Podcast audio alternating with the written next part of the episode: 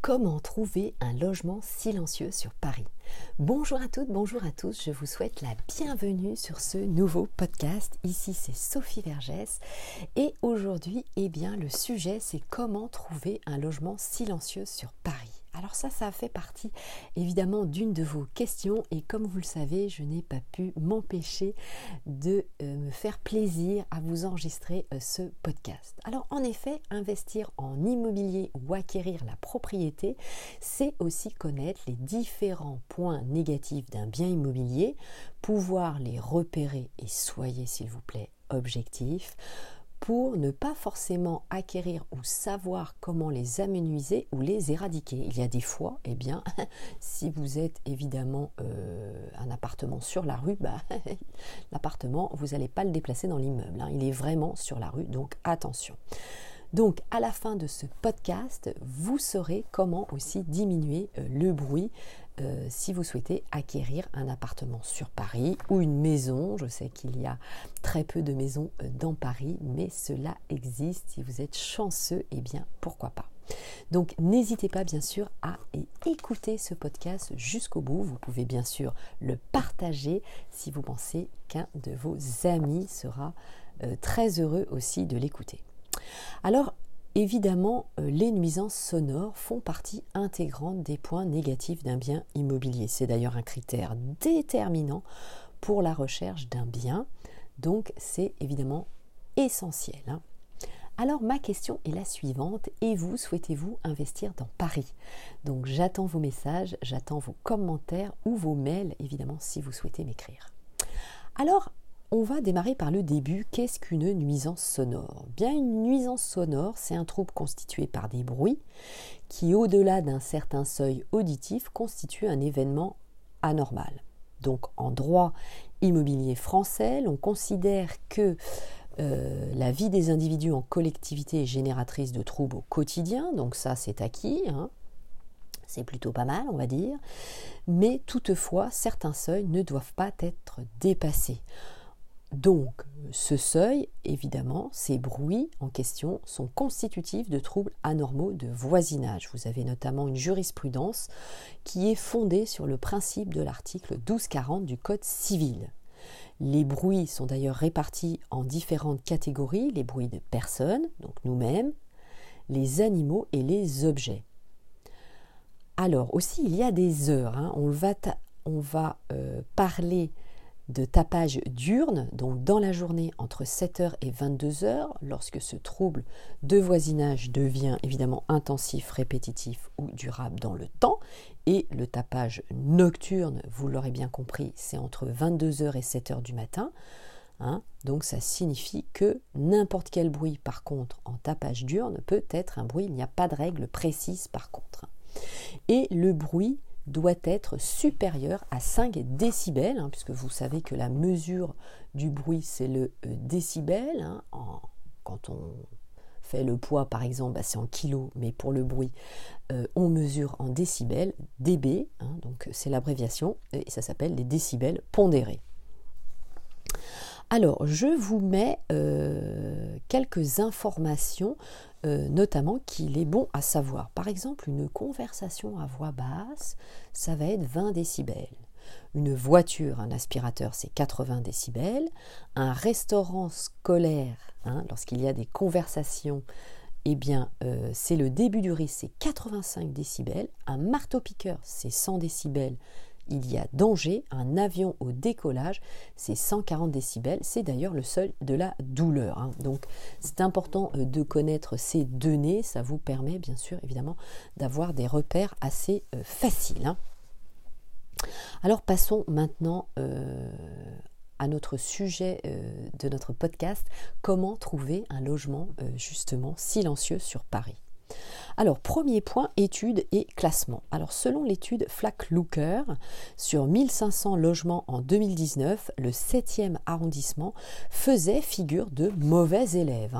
7e hein. arrondissement de Paris. Alors, ça, ça m'a surprise, euh, ce chiffre, mais pourtant, euh, c'est la réalité. Alors évidemment, avec les périodes de confinement que nous avons euh, connues au regard de la crise sanitaire, eh bien la carte de Paris s'est complètement rebattue. Hein. vous vous en doutez, euh, puisque l'intensité euh, sonore a chuté. 13,5 décibels pour le 18e arrondissement dû à sa forte concentration de terrasses, de restaurants, de bars, notamment évidemment le quartier de la Goutte d'Or et de la Chapelle que vous connaissez bien. Euh, ça a chuté de 12 décibels en effet suite à la fermeture de la tour Eiffel, la circulation a été moins dense euh, et donc il y a eu bien sûr la fermeture de restaurants, circulation des artères euh, du Champ de Mars. Donc attention évidemment là à la reprise évidemment. Hein. donc soyez très attentifs. Hein. Alors, le classement quand même des top 3 des arrondissements, quels sont les trois arrondissements euh, de Paris les plus silencieux? Bah, Ça va être le 7e arrondissement quand même malgré tout, 47,7 43, je vais y arriver, pardon, excusez-moi, je reprends. 43,7 décibels. Le 6e arrondissement, 44,9 décibels. Donc les deux premiers, euh, donc le 7e et le 6e sont inférieurs à 45 décibels.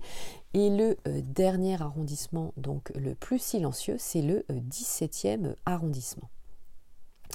Alors le 17e arrondissement en 2020 a été l'année du chantier de l'aménagement de la ZAC, donc de la zone d'activité euh, concertée Clichy-Batignolles, pardon, excusez-moi, donc la ZAC Clichy-Batignolles.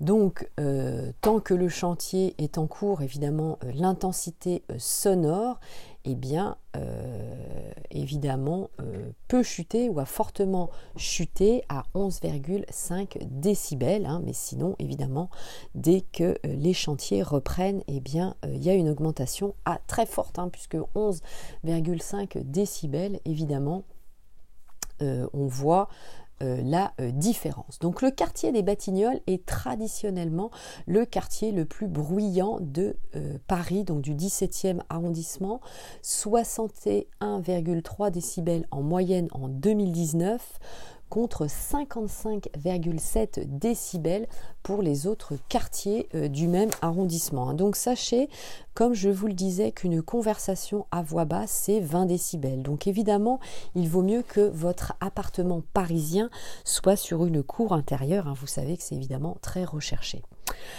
Alors ensuite, les arrondissements du sud-est de Paris, comme le 12e arrondissement, euh, côté euh, nation, et 13e arrondissement, euh, qui étaient bien sûr les plus euh, silencieux, notamment en 2020, eh bien, sont euh, parfois mauvais élèves. Hein. donc il y a des fluctuations dans les, comment dire, dans les mesures de décibels. Hein. donc c'est peut-être intéressant si vous souhaitez évidemment acquérir un appartement parisien, eh bien que vous ayez évidemment les dernières études. Hein. je ne sais pas à quel moment vous allez écouter bien sûr mon podcast, mais n'hésitez pas bien sûr à actualiser les dernières données. Sachez évidemment que le troisième et le quatrième arrondissement, qui sont euh, des arrondissements centraux euh, sur Paris, sont marqués par une forte concentration des bars et des restaurants avec les extensions euh, des terrasses. Donc ça n'a fait qu'intensifier les nuisances sonores. On va retrouver bien sûr ces nuisances avec la rouverture, bien sûr, suite à la reprise là on va dire presque à la normale, hein, nous le souhaitons tous bien sûr, euh, le 19 euh, mai 2021. Euh, donc évidemment, ça va reprendre, donc attention dans vos recherches. Plus anecdotique mais intéressant à souligner, les deuxième et les neuvième arrondissements de Paris restent les meilleurs élèves en 2019 mais évidemment, si, donc s'il y a des, on va dire, des intensités sonores euh, plus ou moins calme, 42,3 décibels pour le deuxième arrondissement et 43,5 décibels pour le neuvième arrondissement, tout en sachant bien sûr hein, que le deuxième arrondissement, évidemment, a la population la plus faible, évidemment, dans Paris. Neuvième arrondissement, vous avez un maillage dense parce que vous savez, vous avez des très petites rues. C'est un arrondissement évidemment très agréable, mais ça favorise évidemment l'intensité euh, l'intensité. Hein. donc des fois, quand il y a beaucoup de circulation, attention aussi au bruit hein, qui choque euh, les façades, même si évidemment, euh, comme on l'a vu, à 43,5 décibels, cet arrondissement fait partie des intensités euh, sonores peu élevées, donc c'est un arrondissement qui est très euh, recherché. Alors maintenant, abordons le deuxième point. Quels sont les critères principaux dont dépend l'intensité sonore hein? On va voir évidemment qu'il y a des idées euh, reçues. Bien sûr, c'est la situation géographique du bien. Hein. Cela dépend de l'emplacement de l'appartement dans votre immeuble, dans votre futur immeuble, dans la copropriété, s'il donne sur cour ou sur un jardin. Hein. C'est toujours bon évidemment de le rappeler, c'est une donnée évidemment qui paraît logique, mais euh, évidemment c'est bon. Il faut savoir que euh, dans Paris, euh, si vous avez un appartement qui est sur cour ou sur un jardin, l'intensité sonore qui a été euh, mesurée, l'intensité moyenne est de 37 décibels, fenêtre fermée, donc c'est vraiment très très bien, et 43,2 décibels, fenêtre ouverte. Par contre, si euh, votre appartement se situe euh, sur une rue piétonne, et eh bien évidemment, euh, votre intensité sonore moyenne grimpe à 38,6 décibels fenêtre fermée et 47,3 décibels fenêtre ouverte plus bruyant encore, et vous allez vous en douter, bien sûr, si votre appartement donne sur une route ouverte à la circulation, hein, donc c'est ce qu'on dit un appartement qui donne sur rue, euh, vous allez avoir une intensité sonore de 38,4 décibels fenêtre fermée et 48,5 décibels fenêtre ouverte. Donc attention, bien sûr, prudence. C'est primordial, bien sûr, de vous tourner sur des investissements. Euh, évidemment sur cours ou sur jardin. Attention, hein, je vois certains d'entre vous faire leur offre, leur offre d'achat, leur acquisition sans avoir visité le bien, euh, bien sûr, c'est fortement euh, pas recommandé de faire cela. Hein, je ne comprends même pas. Euh, bien sûr, visiter le bien à différentes heures de la journée. Hein, allez-y tôt le matin, allez-y à midi, allez-y l'après-midi, allez-y le week-end, etc., etc. Hein, c'est évident. Ensuite, le deuxième point, c'est l'étage. Hein. Alors fenêtre fermée, on s'aperçoit dans l'étude, j'étais très très très surprise de ces résultats, que euh, eh bien, ces résultats ne faisaient pas apparaître de données vraisemblablement avec une grande variable spécifique. Hein. Par contre, en revanche, évidemment, c'est lorsque les fenêtres sont ouvertes, on s'aperçoit qu'elles augmentent avec les étages progressivement pour descendre à partir du sixième étage. Hein. Donc c'est beaucoup plus intéressant, je vais y arriver, intéressant pour vous d'acquérir ce que l'on appelle en étage élevé. Alors ça peut sembler euh, contre-intuitif évidemment, mais la réverbération du bruit euh, sur les façades, hein, eh bien les étages élevés ne sont forcément euh, pas les plus calmes, sauf évidemment à partir du septième étage, hein, puisque évidemment votre appartement sera suffisamment haut pour que le bruit de la rue se fasse moins entendre. Allez, je vous laisse me laisser un message, évidemment, et dites-moi à quel endroit dans Paris vous souhaitez acquérir, à quel étage, quel est votre projet.